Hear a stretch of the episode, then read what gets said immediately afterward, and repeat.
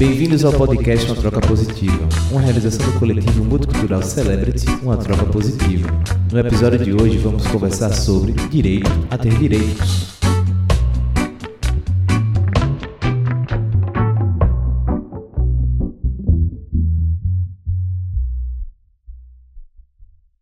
Quando a gente pensa uma comunidade terapêutica, uma internação compulsória, involuntária, como que isso se deu? Isso se dá através de uma família que vai fazer essa intervenção com esse sujeito usuário, ou isso também vem através da polícia, porque já tivemos esses, essas possibilidades? Como que também se vem da família ou não? Como que a gente pode pensar a família que é construída dentro de, um, de uma sociedade proibicionista que acaba não compreendendo esse contexto desse filho, desses usos, dessas relações? E aí, se o Eric quiser compartilhar um pouquinho com a gente, ser bem. Bom dia. Eu posso falar como é que foi o meu caso, né? Eu fui internado compulsoriamente através da minha família, no caso minha mãe, que ao ouvir uma psiquiatra achou que esse era o melhor para mim, né? Eu não culpo minha mãe assim, né? Porque a sociedade que vivemos é muito preconceituosa. Eu acho que foi aos 15 anos que eu passei a experimentar maconha eu achei que ela melhorou muito o meu quadro de problemas. Eu consegui ter mais capacidade de estudar, capacidade de várias coisas, tra trabalhar melhor. Assim, infelizmente, a sociedade não consegue entender tão bem, né? Minha mãe, ela só foi mais uma vítima e ao receber essa dica do psiquiatra dela, ela procurou uma clínica compulsória, visitou e como ela falou, tudo lá parecia tão perfeito, né? Que ela achou que realmente aquele lugar era bom para mim. E aí eu fui surpreendido, era nove horas da manhã, mais ou menos, quando três rapazes vieram na minha casa, me levaram à força, é, me puxando. Eu tentei reagir, aquilo ali para mim foi, foi algo assim, um choque. De primeiro eu pensei até que pudesse ser a polícia, né? Mas depois que eu vi como é que eles eram, é, eu imaginei que pudesse estar indo para um canto como esse, né? Até então eu não conhecia o que era uma internação assim, né? E aí eu fui arrastado, me pegaram, me colocaram no elevador, tentei reagir, mas não consegui. É um processo bem violento, sabe, gente?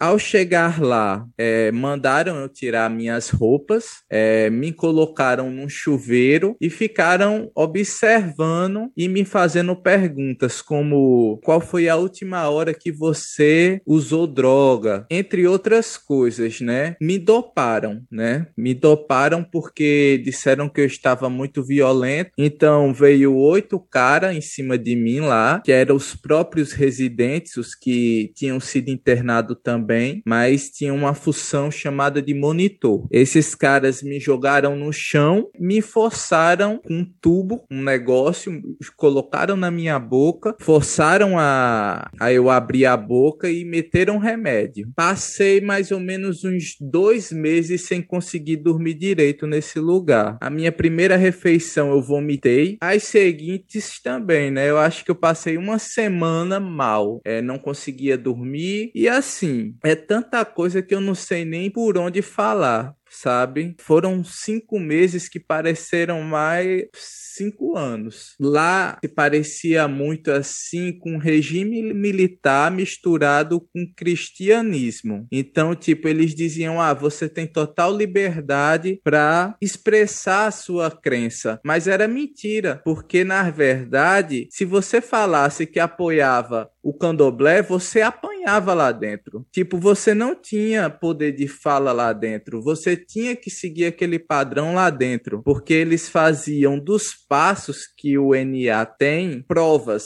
Tipo, a primeira prova é o porquê estou aqui, que você faz depois de um mês. É, eu lembro que eu reprovei na primeira vez que eu fiz essa prova. Por quê? Porque eu não aceitava aquele lugar. Tipo, eles querem te obrigar a dizer que você é ladrão, você se prostitui, você rouba dos seus pais, da sua família, você é um monstro. Você tem que dizer. E eu não dizia, né? Eu dizia, cara, eu sou usuário de maconha sim, mas eu nunca roubei da minha mãe nem do meu pai. Meu pai deixava a carteira na, na sala e eu nunca fui lá e peguei. Mas não, para eles aquilo ali soou como sarcástico e eu fui reprovado nesse porque estou aqui. É, depois tem o primeiro passo, né? O falando um pouco do porquê estou aqui, só para explicar o porquê estou aqui era para eu dizer como estava minha vida, né? Antes era para eu falar que minha vida estava completamente desgovernada, que eu era uma pessoa péssima, que eu era péssimo com todos. Eles fazem um questionário de perguntas. Aí depois você passa para o primeiro passo. No primeiro passo, você tem que aceitar e responder todo aquele questionário. E assim até você chegar no quarto passo, para depois fazer o quinto passo, que é como se fosse falar sobre toda a sua vida em texto enorme que você tem que criar. E aí lá dentro eu tive que seguir todos os passos dele. Eu não queria, mas eu tinha um, te um terapeuta que o cara era tão insensível e e arrogante que ele eu lembro que ele sempre jogava muito na ameaça, sabe? Tipo, ah, você não vai fazer isso não? Tudo bem. Você tem muito tempo ainda para ficar aqui. Você não vai ter a visita que você tanto quer da sua família, porque lá o processo de visita era assim. A primeira visita era a visita assistida. Por que assistida? Porque o terapeuta fica do lado da sua família e de você você para ver você falar tudo que eles querem, né? Porque assim, antes da visita, da minha primeira visita, eles chegaram para mim e disseram: Olha, Eric, é, sua mãe e sua namorada tá numa sala lá esperando você. Mas se você é, falar, pedir para sair, falar qualquer coisa estranha, a gente te pega e te coloca na OBS, que era uma espécie de solitária. Eles tinham é, lá na OBS você não tinha uma alimentação tão boa, né? Às vezes você, assim,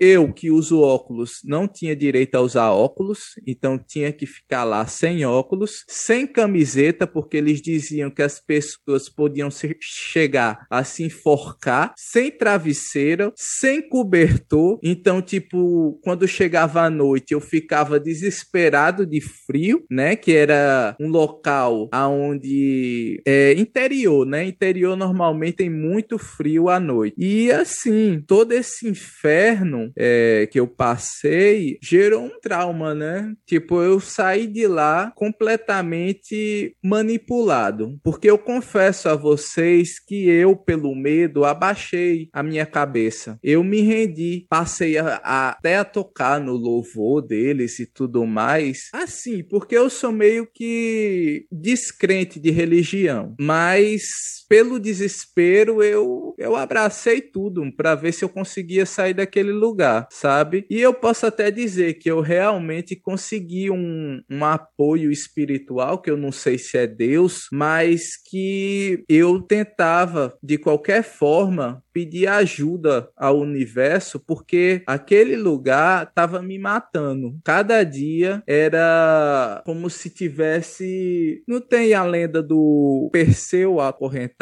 né? Que Zeus colocou ele entre as rochas amarrado e vem um corvo comer a barriga dele. Pronto, todo aquele processo que eu vivia era uma tortura para mim, sabe? Era todo dia a mesma, a mesma coisa. Eu tive que passar a falar mal dos outros também. Tipo, porque nesses décimos passos que eles diziam que tinha também era o passo do domingo. Você tinha que escrever um texto enorme falando como foi a sua semana. E aí eu terminava recebendo as pauletadas, né? Porque eles, eles colocavam os doidos tudo assim, né? Junto, né?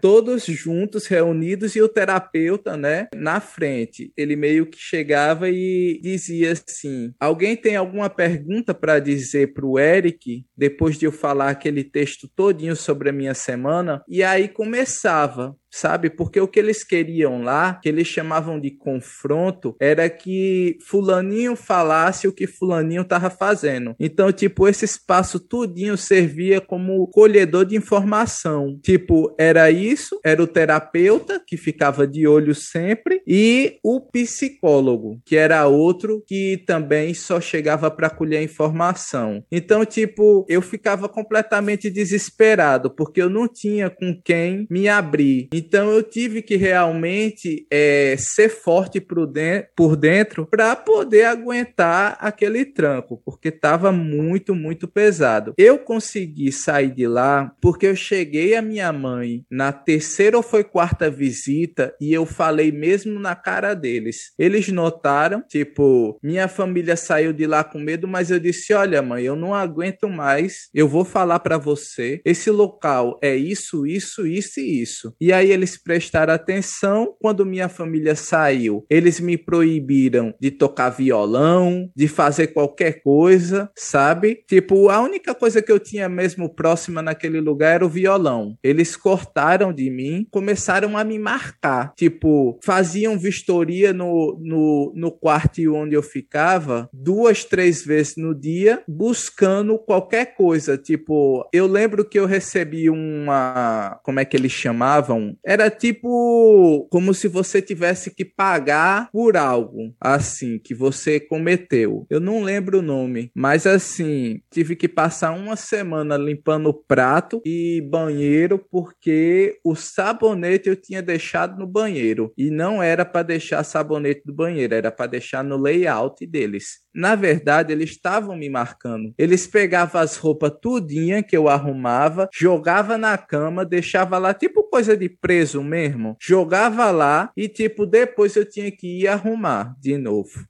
sabe? Mas eu não me arrependo, porque foi falando para minha mãe que minha mãe abriu os olhos e me tirou daquele inferno. Porque com certeza eu ia passar muito mais tempo lá. Tem gente que passa um ano e dois meses, tem gente que passa até mais. Eu passei só isso, foi cinco meses, que já me enlouqueceu e que eu tive que passar por uma readaptação muito grande para poder voltar a uma rotina, porque eu perdi a rotina de estudo, eu perdi a rotina de tudo, de malhar, eu fiquei gordo, eu, eu voltei assim à minha forma recentemente, sabe? Estudar, eu passei um bom tempo sem conseguir, porque de fato a maconha me ajuda nisso. Queiram ou não, a maconha não é uma vilã na minha vida. Eu tive que falar que era naquele lugar. Eu tive que dizer tudo, tudo, tudo que eles queriam. Que eu roubava, que eu era isso, que eu era aquilo, mas na verdade verdade, eu lá dentro nunca deixei de ser quem eu era. Alguma coisa em mim ainda existia. Agora dizer que eu não fui manipulado, eu fui manipulado sim. Ele a lavagem cerebral é tão grande que se você não fizer, você vai levar porrada e você vai durar mais tempo lá dentro. Então eu achei melhor fazer como eles queriam para tentar sair quando desce, né? E ainda bem que minha mãe tirou. É, obrigado por me escutar escutarem aí. É isso. É sem palavras aqui, todo mundo tá chocado com o relato. É muito intenso observar todo esse processo que você passou, Eric, toda esse, essa situação que vem assim desde um erro médico, um erro de um médico que nem era seu médico, e aí vem dessa cadeia de a gente também não pode, como você falou, né, culpar, julgar sua mãe, uma mãe que tá preocupada com o filho, que tem todo um processo social de construção de como ela foi construída em relação a essa temática e como que se dá isso chegar, nossa, meu meu filho está usando drogas, o que, que eu faço, né? Isso é muito desesperador para muita gente. É muito complexo essa, essa nova construção. Eu também passei por situações assim, eu já cheguei a ser internada. Não foi compulsoriamente, mas foi depois de um surto, sim, por uso de drogas. E eu sei como é a família toda. E agora, o que, que vai ser dessa menina? Toda uma quebra de enfim, como você falou, é, as drogas não são um problema na minha vida. Eu, eu entendo, acredito que todos nós aqui entendemos que existem muitas pessoas que têm realmente problemas com esse uso, problemas sociais com essa com o comércio, do uso inconsciente, do uso inconsequente, de todas essas mazelas que vão se criando. Mas muita gente que a gente observa que não, a gente não tem problemas, pelo contrário, elas nos ajudam a estudar, elas nos ajudam a nos estabilizarmos, a sermos pessoas melhores, nos traz muitos, muitos problemas, na realidade, é a proibição em si, né?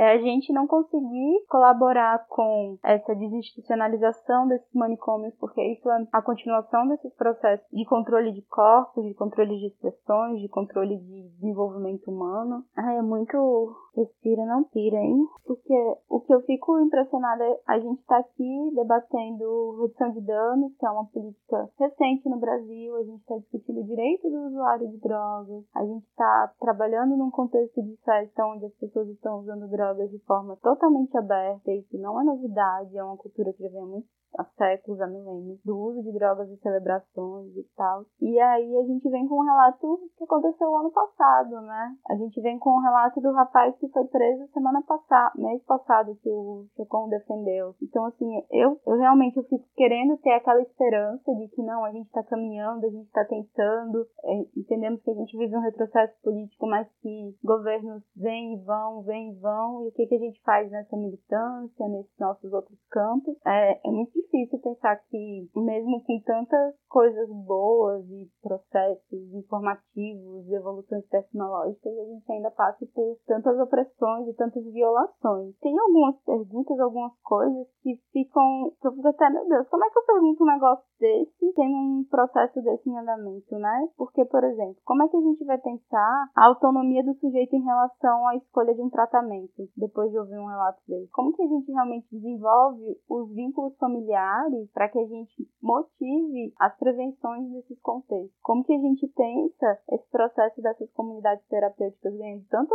força e a gente não conseguir ganhar força nos processos de regulamentação da cannabis que está mais do que batido, terapia psicodélica, de tudo. Além disso, é, queria até também que a Leusa viesse trazer um pouco desses contextos da questão da educação. Valeu, Aninha. Eu acho que a fala do Eric é bastante ilustrativa, né? A gente vê como é que a pedagogia do terror sobrepõe-se à questão da civilidade. E aí, é, anteriormente, a gente falava o que é essa guerra às drogas, né? Você usa recursos altíssimos para estar tá financiando uma pedagogia, né? Uma psicologia, uma ciência psique, uma ciência jurídica, uma ciência religiosa que tritura as pessoas usuárias de substâncias psicoativas. Então, são verdadeiras máquinas de triturar a condição humana. E a gente observa, é, precisa discutir, ao invés de estar tá discutindo uma guerra inócua às drogas, e que tem muito fundamento quando ela, ela vai mostrar como é que esse tripé da ciência psique, psicólogos, psiquiatras, psicanalistas, da ciência jurídica e da ciência religiosa, como é que esse tripé se agarra, se sedimenta nos nossos corpos. Então, a gente precisa também estar tá discutindo uma política humanitária de uso às drogas e essa política ela não tem a ver com internação compulsória, longe de internação compulsória. Ela não tem a ver com estigmas, ela não tem a ver com preconceitos né, sociais. Então, assim, a gente precisa de fato estar tá discutindo. A descriminalização é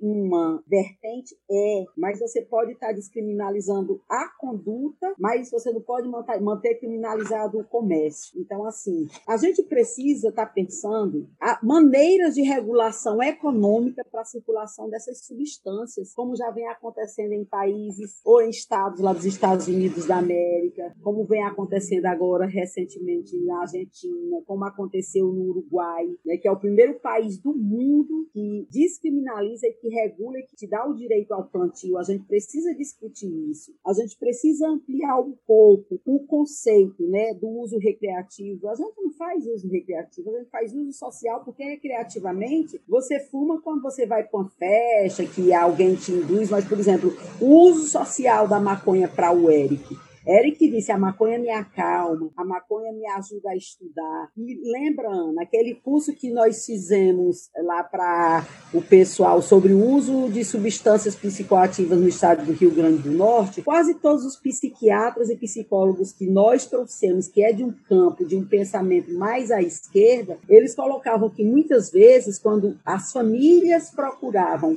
o serviço do psiquiatra ou do psicólogo ou do psicanalista, quem estava precisando de tratamento era a família, né? Eu lembro de um depoimento de, uma, de um psiquiatra que ele disse assim, não, uma psicóloga, ela fez, ora, a mãe chegou como? Minha filha está usando maconha, minha filha foi tirar o segundo lugar pra, no, no curso de letras, a, a psicóloga foi, mas mãe, qual é o problema? É só um usuário de substância. Então, assim, para nós mulheres da Renfa, é muito pouco a gente discutir a legalização das drogas do ponto de vista do acesso à saúde, porque o acesso à saúde, via de regra, advém das drogas. O que é que foi o ópio? O que é que foi a cocaína, né, que inicialmente era usada as substâncias para servir de anestésico? O que é que é a morfina hoje para o tratamento do câncer? Então, assim, eu penso que o diálogo do uso da legalização, da regulamentação das drogas do ponto de vista da saúde é algo que já está dado. A pedagogia que a gente precisa estar discutindo é a pedagogia da legalização, da regulamentação, não só da maconha, e sim de todas as drogas.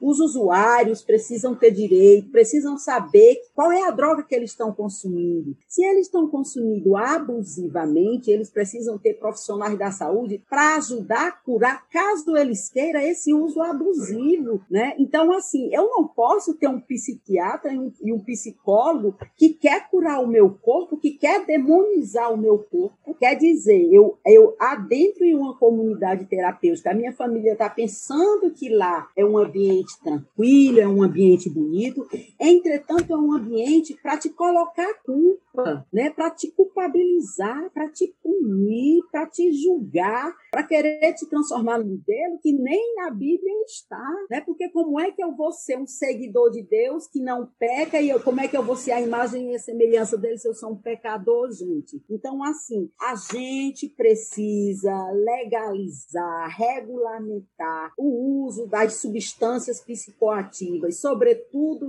as ilícitas. Regulamentar como foi regulamentado a circulação das substâncias como álcool, como tabaco. Né? Então, assim, ora, você, Portugal, você tem um modelo onde você tem as clínicas para você estar tá utilizando substâncias que são testadas e em seguida ao uso você vai ter o cuidado, o trato. Então, assim, não tem como a gente dialogar com essa pedagogia do terror. E eu acho que esses, essas, essas atividades de cerceamento e de punitivismo, elas se aguçam quando a gente pega um governo fascista como esse governo que está aí, né? um governo que não cumpre minimamente medidas regulatórias, né? como foi o exemplo da recomendação número 62, que acho que vem lá de março do ano passado, né? que recomenda que mulheres lactantes, que velhos, as pessoas velhas a partir de 60 anos, que mães que têm filhos de até 12 anos deveriam ir para suas casas no momento do Covid para cumprir a pena no seu espaço, mas não, mas a,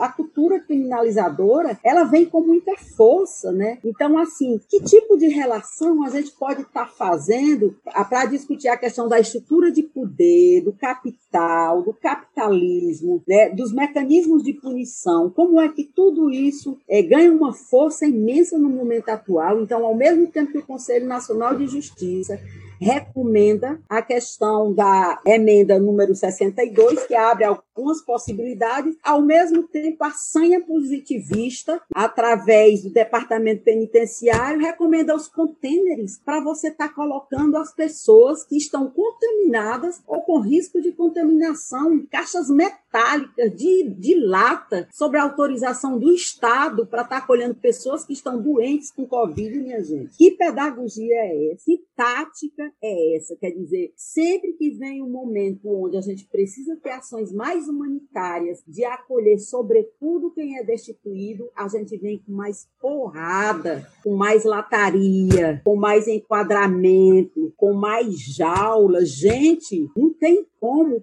Olha, o departamento penitenciário disse que as pessoas podiam ficar até 20 dias em estruturas metálicas. Essa discussão acontece lá no Espírito Santo em 2010. Essa discussão acontece no estado do Rio Grande do Norte no final de 2015, início de 2016, quando começou a ter as rebeliões na Alcaçuz. Então, assim, a gente não pode negar direitos individuais, negar direitos com uma justiça criminalista que orienta o tempo todo a matar, com uma política penitenciária que orienta a encarcerar, com uma política de falta de cuidado, de, de atenção total ao ser humano. Mas para responder à questão mais o que, que as escolas podem estar fazendo, no período, mais especificamente do segundo mandato do Lula e do, e do início do período da Dilma, a Secretaria Nacional de Políticas sobre Drogas trouxe trouxe uma série de programas a serem implementados nas escolas das redes públicas, que era o Tamo Junto, que era práticas para mostrar o que, que são, como é que as drogas entram na vida da gente, que era uma proposta de se sobrepor ao ProERD, que é o único programa de educativo que entra nas escolas, que é bem dentro da linha que o Eric está dizendo, né? como se você pudesse ter uma sociedade não usuária de substâncias de,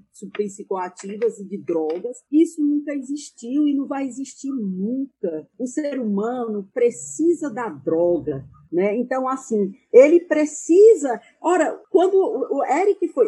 A maconha ela é boa para a gente. A maconha ela é boa para acalmar, para tranquilizar, para ajudar na epilepsia, para uso social, para te, te, tornar mais pensador. Não, mas aí tem pessoas que podem desenvolver algumas doenças se utilizarem a maconha. Já tem, ela só detecta, ela só detecta. Então, assim, a gente tem que garantir e assegurar que as pessoas que usam drogas e fazer com que as pessoas percebam que você ser usuário de droga não é sinônimo de você ser, na linguagem popular do cão, o que, que é cão, o que, que é Deus, o que, que é bom, o que, é ruim, o que, é cidadão de bem, o que, é cidadão, né? O que, é ser do bem, o que, que é ser do mal. Então, assim, você precisa compreender que a droga existe para um processo de uso social. E quando a droga te faz mal, você não precisa de manicômios, você não precisa de comunidades terapêuticas,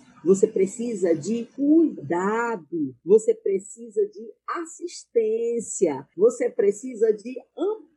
Então, eu não posso confundir uma pessoa que está com problema de uso abusivo de substância com uma pessoa louca, com uma pessoa desalmada, com uma pessoa que é impossível ser produtiva. Isso não existe, minha gente. Isso aí é a questão do cristianismo operante, arraigado na sociedade brasileira, que faz parte dessa pedagogia de terror. Porque a Companhia de Jesus, ela teve no Brasil por quase 300 anos. Quando ela saiu do Brasil, quem deu continuidade a essa educação foram profissionais formados por essa Companhia de Jesus. Então, assim, quais são os benefícios que as prisões trazem para as pessoas e os manicômios e as comunidades terapêuticas? A quem interessa essa política de massificação passiva que pune, que estigmatiza, que cerceia, que tira o direito da pessoa a fazer os usos das suas substâncias de alguns grupos e de outros não. Aí a gente viu aí, aqui em Natal,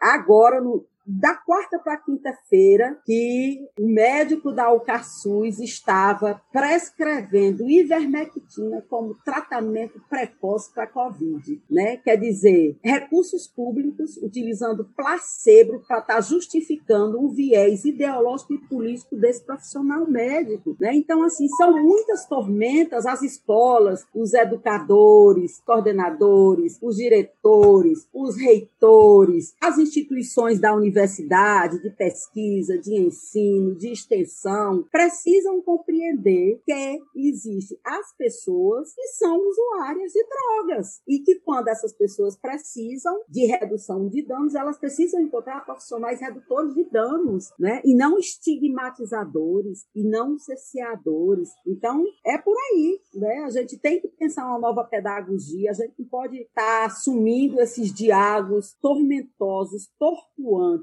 que tanto degeneram o pensamento e a civilidade humana. Vocês vejam que Gilberto Velho, quando ele vai discutir as duas categorias de acusações, ele coloca duas acusações que a sociedade utiliza. É ser o subversivo, o transformador, o que dialoga com a outra estrutura social e, ao mesmo tempo que ele vai discutir o subversivo, ele cola o usuário de drogas. Então, assim, se você tiver essas duas junções, você está lascado. Então, assim, não é isso. Né? A gente tem que regulamentar, regularizar, possibilitar que as famílias plantem umas suas, façam suas plantaçõezinhas para abstrair seus olhos, para que não aconteça de você legalizar e lá na farmácia comprar e aquela mulher que está plantando, porque não tem como estar tá comprando dentro de uma disputa fármaco desigual, fazer seu olho ela ser presa e ser tida como uma traficante. Então, eu acho que a gente tem muito a discutir a título de educação, de concepção, do que é ciência, do que é preconceito preconceito, do que, que é uma visão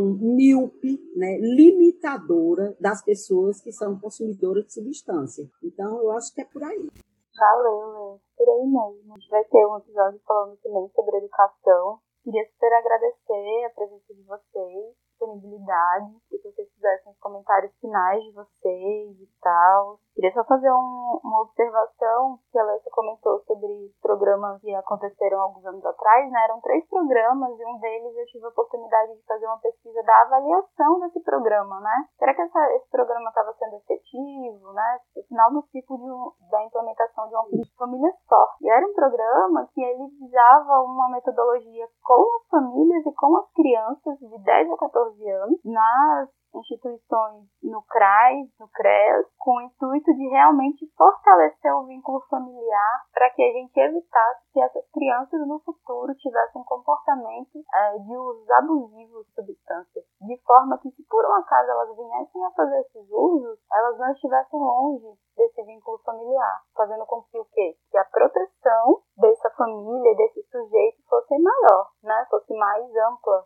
conhecimentos fossem mais amplos. Então tá aí a mega importância da gente realmente investir nesses processos, não no processo do medo que o ProERD coloca, mas sim um processo educacional e de cuidado. Então, passo a palavra para vocês é como, é como eu tinha dito no início, né? É um tema muito instigante, tem muita informação. Eu até tinha separado algumas outras informações aqui, mas que acho que vão ficar um pouco para a próxima oportunidade. Mas sobre a situação do, do Eric, eu queria só pontuar, primeiro dizer né, da minha solidariedade pela situação que ele passou. Nossa, um relato muito, muito forte e muito grave de inúmeras violações de direitos que ele sofreu e que, que o relato dele sirva como denúncia, inclusive para que se fiscalize de forma mais efetiva a atuação das comunidades terapêuticas, porque, é, pelo relato, são, são inúmeros crimes praticados contra ele, cárcere privado, tortura, além de, de violação à própria sistemática legal, é, orienta a atuação das comunidades. Eu tinha, só, só por cima, só para o pessoal ficar informado, existe uma lei, a Lei 13.840 de 2009,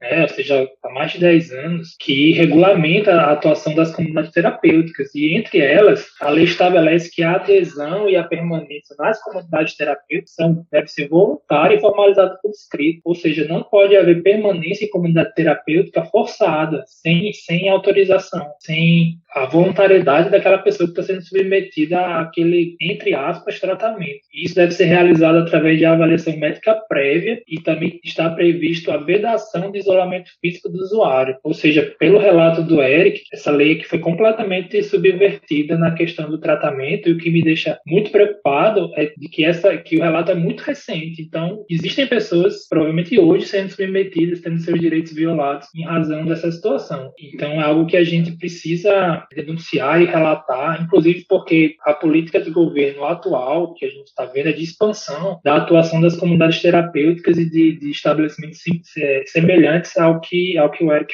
ficou internado. A gente vê uma expansão dessa política. Eu cito aqui a, a resolução número 3 de 2020 do Ministério da Saúde, que regulamenta o acolhimento de adolescentes em comunidades terapêuticas, ou seja, existe uma expansão, atuação dessas comunidades agora, inclusive para adolescentes, uma regulamentação do ano passado. Fora isso, a gente observa a destinação é, de boa parte dos recursos públicos vinculados a, a essas comunidades terapêuticas que têm essa índole religiosa. É, mais ou menos 70% dos recursos do Ministério da Cidadania estão sendo foram encaminhados né, do primeiro ano do governo Bolsonaro, há instituições, há, há comunidades terapêuticas vinculadas a, a, grupos religiosos, seja católicos ou evangélicos. Ou seja, existe uma nítida política pública voltada ao fortalecimento dessas instituições e ao sucateamento, né, por consequência dos órgãos públicos, dos hospitais públicos, dos CAPs e outros órgãos que adotam a, a, o método científico na questão do tratamento e da redução de danos de, de, de pessoas com uso problemático de droga. Então, é algo que perpassa pela educação, como a Leusa falou, mas também perpassa por política pública. E política pública é muito vinculada ao governo que a gente vive hoje. Né? Então, algo que é, me coloca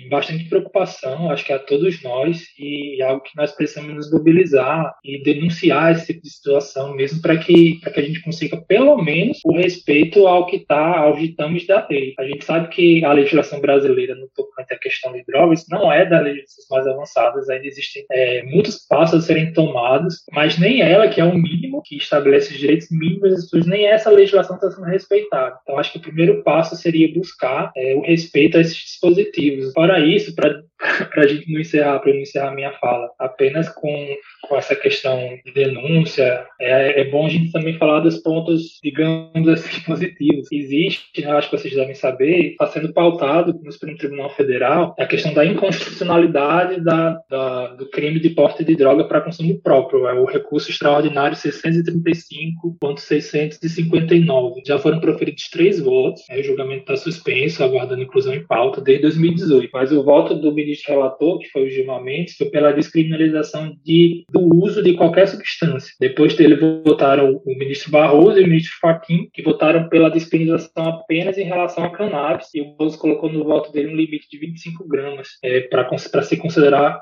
é, consumo. Então, esse julgamento está tá travado desde 2018, mas se espera né, que o STF finalmente declare inconstitucional a criminalização do, do porte de droga para consumo próprio. É assim que, que imagino que se tenha um ambiente político mais propício para que seja retomado esse julgamento. Eu não sei se vai, vai ser realizado nesses, nesses próximos meses ou anos pela questão política né, que a gente vive hoje. De toda forma, existem também vários projetos de lei, mas eu acho que no sentido de, de descriminalizar tanto a, a, cannabis quanto outras substâncias, mas eu imagino que, da mesma forma, pelo contexto do legislativo atual, acho muito difícil esses, esses projetos serem aprovados e que, o que mantém o Brasil na, na contramão do mundo né, em relação a essa situação, que a gente vê vários países legalizando o consumo, pelo menos da cannabis, tanto para uso medicinal quanto para uso recreativo. E, por fim, último ponto, é em relação à, à questão da política de redução de danos, né, que eu acho que é o caminho que a gente tem que adotar no sentido de política pública efetiva para atuação nessa frente, né, na frente desse uso problemático. Quando você criminaliza e marginaliza o usuário de droga, seja qual, qual for, você dificulta muito o, o, seu tratamento, né, dificulta muito que aquela pessoa consiga obter um equilíbrio na sua vida. Né? A demonização das drogas afeta diretamente a vida e a saúde de várias pessoas. Eu acho que a questão da redução de danos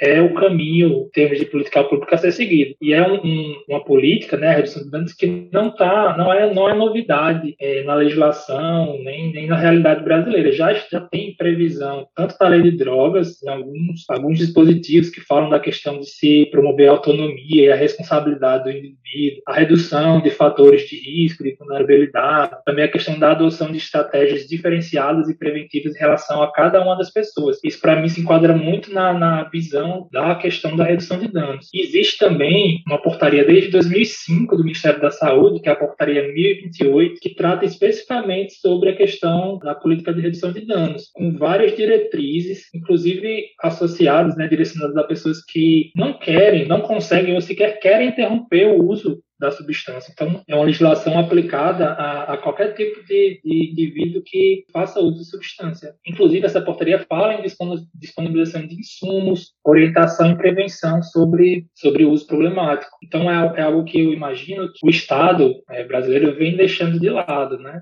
Na escolha da, da adoção de políticas públicas, hoje se privilegia muito mais a questão da punição, da repressão, do combate ao tráfico de drogas, com destinação de orçamentos bilionários para a questão do tráfico e também para a manutenção desse número absurdo de, de presos nos nossos estabelecimentos prisionais, totalmente em detrimento da questão educativa e preventiva que a política de redução é, de danos prega que já tem previsão é, na nossa legislação. Então, é, para finalizar, é necessário é, que, se, que se leve essa situação para o debate público, que se esclareça que são caminhos cuja efetividade comprovadamente é muito superior à questão da, da repressão por si só, que pode dar resultados muito mais, mais positivos para a sociedade do que a mera repressão, a mera prisão, né, que é a política que a gente vê hoje. Então, eu gostaria novamente de agradecer é, o convite, a oportunidade de estar conversando né, com todos sobre essa situação e dizer que me coloco à disposição para outros eventos ou para atuação até institucional, caso o coletivo precise né, de alguma orientação jurídica, algum acompanhamento, a gente está à disposição para o que vocês precisarem. Uma boa tarde a todos. Beleza.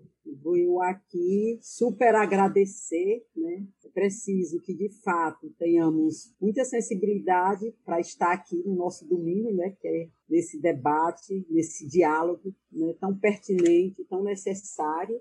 Eric traz uma fala impactante, e é porque ele nem disse né, que em é, cinco meses a mãe dele gastou 10 mil reais e que, além disso, mesmo ele tendo ela tendo o retirado de lá, é, ela teve que ficar presa à cláusula contratual, e ainda ficou tendo que fazer pagamentos, porque se romper o contrato tem que, que dar continuidade ao pagamento. Dizer também que em 2014 a Secretaria Nacional de Política sobre Drogas estudou todas as comunidades terapêuticas do Brasil, e pasmem, só cinco comunidades terapêuticas no Brasil poderiam estar autorizadas a funcionar dentro dos critérios para estar tá atendendo as pessoas usuárias, só cinco. Então, assim, quando a gente vai discutir as comunidades terapêuticas, a gente está mexendo com um cartel muito grande. Então, a gente precisa compreender que as comunidades terapêuticas, os manicômios,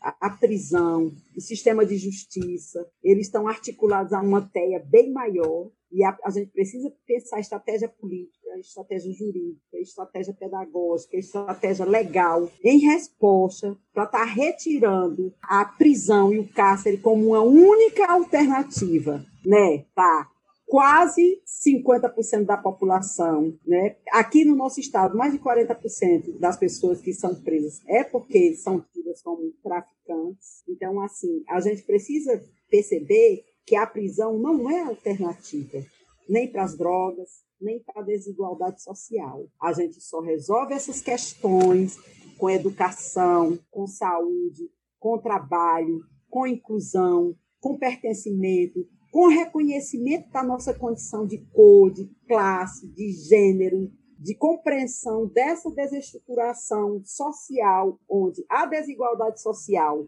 pune um grupo específico de pessoas que nascem presas ou permanecem presas em um presídio ou vão para um, um, um cemitério mortas porque não tem lugar social para um grande grupo de pessoas que são meninos e meninas das periferias, que são trabalhadoras e que são trabalhadores e que são usuários de substância psicoativa. A diferença é que a substância não está legalizada. Quer resolver tudo isso? Quer resolver um monte da segurança? Você ter 900 mil presos, de 5 a 7% hediondos, e o resto pessoas que estão sendo higienizadas dessa sociedade, gente. Por favor. Ou a gente rever nossos conceitos, ou a gente rever nossa ciência, ou a gente rever a nossa religião, ou a gente luta pelo desencarceramento, pela abolição penal como uma reparação social ou a gente está fadado a viver no medo, a viver trancaviado, sem encontrar solução e saída para os dilemas sociais chamados, pautados pela desigualdade social. Viva a Renfa, viva a Rede Nacional de Feministas Antiproibicionistas, viva as mulheres que compreendem que nós somos muito mais do que usuárias de maconha, de crack, de álcool, de LSD, de todas as drogas que estão aí à disposição dos seres humanos, ou para uso social, ou para uso medicinal, ou para uso terapêutico, seja para que uso for. Então é isso, super valeu. É, eu quero agradecer a todos, né? E quero dizer que foi muito importante para mim é, poder falar para todos vocês e me abrir. Agora, quero dizer também que eu falo hoje não só por mim, mas por tantos que eu escutei lá dentro daquele lugar que só colocava medo, né? só, só sabia impor medo, e aqueles que eu escutei falavam que realmente, se, quando saísse dali, iria ter voz para lutar contra aquilo. Mas, infelizmente, não é o que acontece sempre, né? Mas, assim, eu tô firme, é, pretendo lutar, sim, contra essa forma de tratamento e é, lutar a favor da legalização da, da droga em si, porque esse mundo que a gente vive é, não tá certo, não. Eu, eu não falei nem metade de tudo daquele lugar, mas assim, qual é a lógica que tem em um canto que é, proíbe droga liberar o cigarro. E lá eles liberavam cigarro para todos, que é muito mais cancerígeno e destruidor do que o tabaco da maconha. Mas assim, isso tudo é, é para próximas reuniões, né? Que eu pretendo ainda contar bastante com vocês. É, vou falar muito não. É, bom domingo para todo mundo e até a próxima. Beijos. Queria super agradecer vocês. A gente está aqui encerrando esse episódio que foi maravilhoso, muito intenso, muita informação. É, queria fomentar cada vez mais essas redes que fazemos parte, a importância da gente se conectar para que a gente amplie e fortaleça esse debate, mas que a gente também não fique apenas no campo da conversa e do debate, mas que a gente também execute, que a gente também desenvolva atividades que possam, para além da informação, mas também para a ação. Né? Então, eu quero super agradecer agradecer, dizer até a próxima. Estou muito feliz. Espero realmente que todos vocês possam, que a gente possa se encontrar em outros momentos, não só nesse projeto do coletivo, mas que a gente possa também pensar essas ações nessas redes e colaborando com a efetivação dos direitos de uma sociedade mais justa, embasada realmente no amor, no respeito, na autonomia. É isso. Gratidão. Gratidão por você que nos ouviu até aqui sugestões, dúvidas, mais informações, manda um direct pra gente. Se gostou, curte e compartilhe. Vamos juntos trocar informações e ampliar nossos horizontes. Até o próximo episódio. Esse projeto está sendo realizado com recursos da Lei Aldir Blanc do Rio Grande do Norte, Fundação José Augusto, Governo do Estado do Rio Grande do Norte, Secretaria Especial da Cultura, Ministério do Turismo e Governo Federal.